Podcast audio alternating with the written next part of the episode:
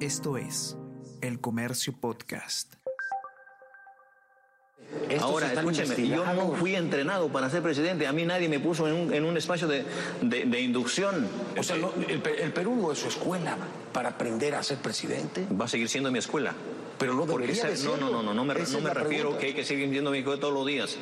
Para mí el, Perú y el espacio, porque eh, la, la escuela es hacer las cosas bien, corregir lo que está mal y hacer las cosas para bien de todos los peruanos.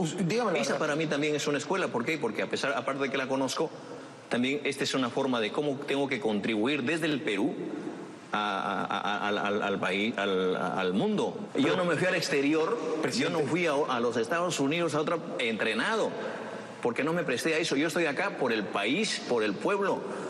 Y, estoy acá para dar la cara por el país y no la voy a robar un centavo al país. Hola a todos, ¿qué tal? ¿Cómo están? Espero que estén comenzando su día de manera excelente. Yo soy Ariana Lira y hoy tenemos que hablar sobre la entrevista que ha dado el presidente Pedro Castillo a el medio internacional CNN. Eh, ¿Cuáles han sido las eh, frases o respuestas más polémicas que ha tenido el mandatario? ¿Y qué opinan los analistas? Eh, ¿Cómo explican eh, esta, esta conversación que ha tenido el presidente eh, este fin de semana. Estas preguntas y más las vamos a responder a continuación.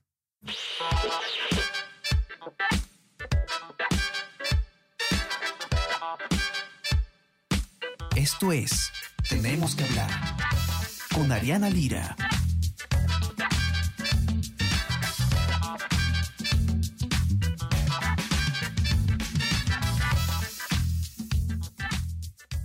Como sabemos todos, el presidente Pedro Castillo ha roto ya su silencio frente a los medios de comunicación a los seis meses de haber asumido el gobierno. Em, no había dado él ninguna entrevista a ningún medio de prensa, sin embargo ya ha empezado a eh, aparecer en algunos medios y precisamente la última entrevista que ha dado ha sido con eh, la cadena internacional CNN en español, y fue una nota a cargo del periodista Fernando del Rincón, que, eh, bueno, puso contra las cuerdas a Pedro Castillo en más de una ocasión y el presidente no pudo responder de manera satisfactoria varias preguntas que eran más que necesarias. Eh, Alicia Rojas, periodista de política del comercio, ha conversado con tres especialistas, José Ugaz, ex procurador anticorrupción, Samuel Rota, director ejecutivo de Proética, y con la politóloga Katy Segarra, justamente sobre cuáles son los vacíos que, deja esta entrevista y, cómo podemos... Eh, cómo podemos evaluarla. ¿Qué tal, Alicia? ¿Cómo estás? Bienvenida. Hola, Ariana. Buenos días a ti y también para todos los lectores del diario. Alicia, cuéntanos un poco, eh, bueno, conversemos un poco sobre, sobre los momentos, digamos, más, más em, eh, que más han llamado la atención en la entrevista, ¿no? Em, la, improvisación que se ve en, que se ve en, esta, en, en esta entrevista es eh, bastante evidente cuando se le pregunta por, por, su aprendizaje o por su formación para ser presidente y Pedro Castillo responde que el Perú va a seguir siendo su escuela, ¿no? Y así hay varias otras eh, respuestas que han generado polémica, no sé.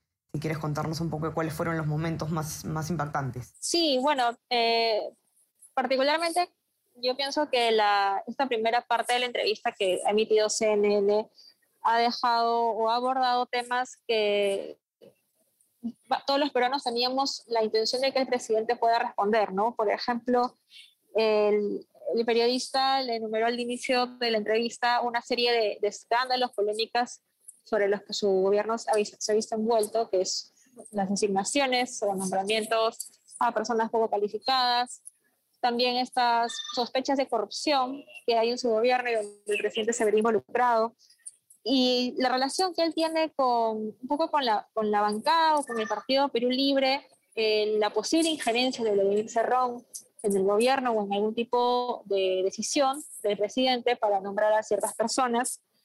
Y cómo no, pues estas reuniones que se han eh, podido grabar en el domicilio de la cuadra Gómez Zarratea, en Breña.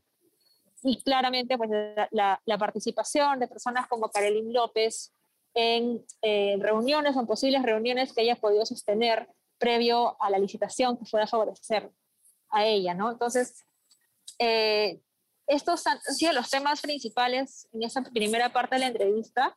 Y como habías comentado, pues el presidente ha dejado algunas frases que han generado cierta preocupación en un sector de políticos, particularmente del Congreso, pero también en, la, en la opinión pública, ¿no? Por ejemplo, cuando él afirma ¿no? que el Perú va a seguir siendo su escuela y que eh, en, en, su gestión hay un proceso de aprendizaje, porque, según lo que él ha argumentado, pues no ha tenido una formación política, no ha tenido una, una formación, un proceso de aprendizaje que le lleve a él a saber cuál es el manejo de gestión pública o de un presidente, ¿no? Estos han sido los principales temas que se, hemos, se han podido escuchar el día, el lunes, en la noche, en la entrevista. Y precisamente sobre estos temas y sobre, básicamente pues, sobre las respuestas que ha dado el presidente es que conversamos con, con el señor Ugas, con, con Katy Segarri con este, y con Samuel Rota. Así es, tú les preguntas si es que el presidente Em, logra aclarar alguno de los cuestionamientos que le plantea eh, del rincón. Cuéntanos un poco qué es lo que te dicen ellos. Sí, eh, en, general, la, la, idea que los tres, eh, sobre la, lo que, la que los tres han podido conversar es que el presidente pues finalmente no termina de aclarar esos cuestionamientos, ¿no? Al contrario, como lo, lo ha expresado Samuel Rota, lo, que es, lo que queda en evidencia en esa entrevista son más bien dudas, ¿no? O sea, más elementos de confusión que ha dado el presidente y, y esto contribuye a la poca claridad y a la poca transparencia que ya se tenía o que ya por lo menos se sospechaba del gobierno, ¿no? Y los tres muestran esta preocupación de que el presidente no pueda articular las respuestas necesarias, ¿no? O sea, es decir, no pueda dejar de divagar en, en, los argumentos y, y pueda dar algún tipo de respuesta concreta. El, por ejemplo, eh, lo, que, lo que el señor Ogas nos comentó es que se ha visto también un presidente descubierto, que, lo arrinconan con las preguntas, que finalmente no puede salir de esos severos cuestionamientos y no puede dar una respuesta a, a lo que se le está preguntando. Y lo que Katy Segarra nos, nos, ha podido comentar también es que si bien el presidente, como muchos otros presidentes que hemos tenido, no han tenido una preparación explícita para, hacer, para asumir este cargo, eso no es una justificación para tomar unas malas decisiones. Y esto apoyado en que el presidente pues también tiene asesores y tiene personas que deberían acompañarlo en la gestión, ¿no? Y, esto, entonces, el, el, argumento del presidente de, de, de decir que no ha tenido una preparación previa, eso pues no es justificable ¿no? en este momento. De lunes a viernes desde las 6 de la mañana, despierta y mantente informado escuchando el podcast de las 5 noticias más importantes del Perú y el mundo en la sección podcast del comercio.pe o a través de Spotify, Apple Podcast y Google Podcast.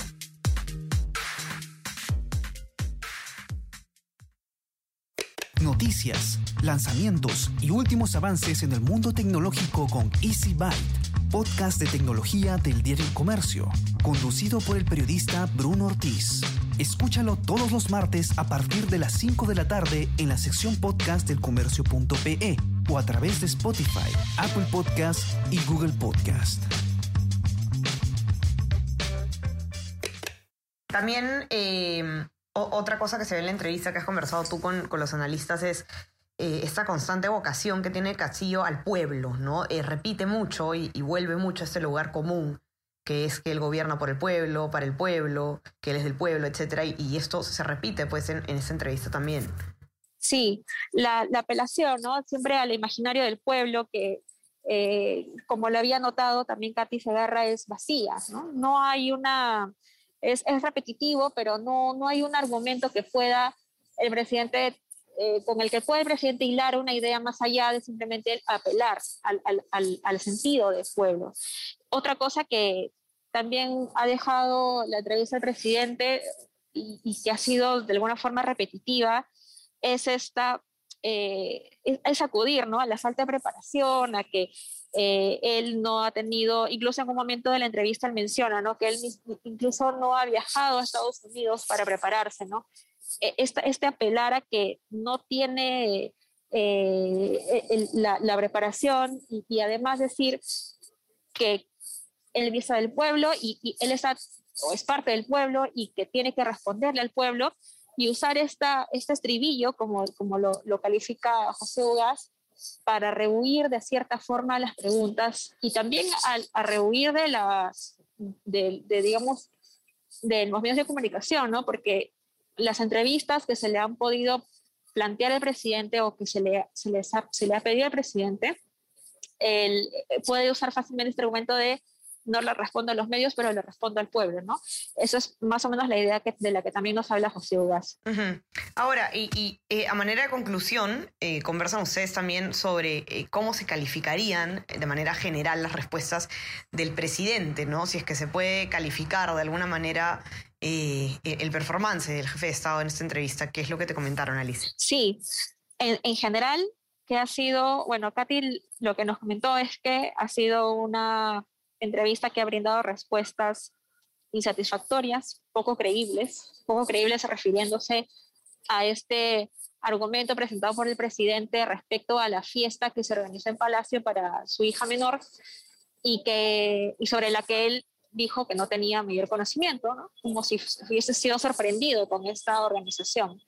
Entonces, sobre eso ella más bien considera que es poco creíble que un presidente, sabiéndose que la seguridad del Estado y además la seguridad del Palacio de Gobierno tiene que tener a personas que sepan sobre lo que se está haciendo, lo que se va a hacer, no, no, no haya estado enterada ¿no? de esta situación. Eso es, eso es lo que ella plantea, ¿no? Y, y, ella es un poco más tajante, ¿no? O sea, ella menciona que esto no es inocencia, sino cinismo por parte del presidente. Y en cuanto bueno, a José Ogas, él apunta también que esa entrevista le ha dejado un sinsabor respecto a que el, presidente no está reconociendo los problemas que está cargando en ese momento y por tanto no está dispuesto a enmendarlos debido a que no los reconoce.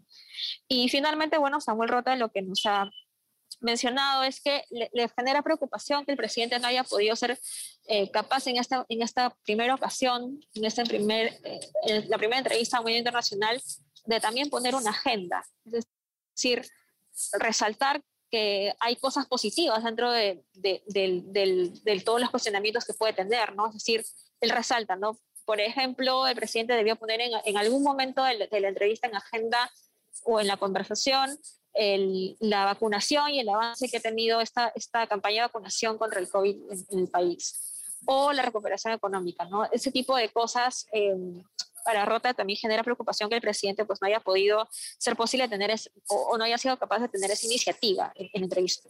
así es, Alicia. Eh, todos los que quieran eh, leer el informe de Alicia con, con, el análisis completo, que además tiene un resumen eh, bastante práctico de la, de la entrevista, pueden encontrarla, ya saben, en nuestra web, elcomercio.p o en nuestra versión impresa, los que tienen acceso. Y no se olviden también de suscribirse a nuestras plataformas. Estamos en Spotify, en Apple Podcast y también pueden suscribirse a nuestro WhatsApp. El Comercio te informa para recibir lo mejor mejor de nuestro contenido a lo largo del día. Manténganse conectados que tenemos todas las novedades. Y Alicia, te mando un abrazo, que tengas un excelente día. Igualmente, Ariana, saludos para ti y para todos los lectores. Cuídense todos y nos encontramos nuevamente el día viernes. Chao, chao. Tenemos que hablar con Ariana Lira.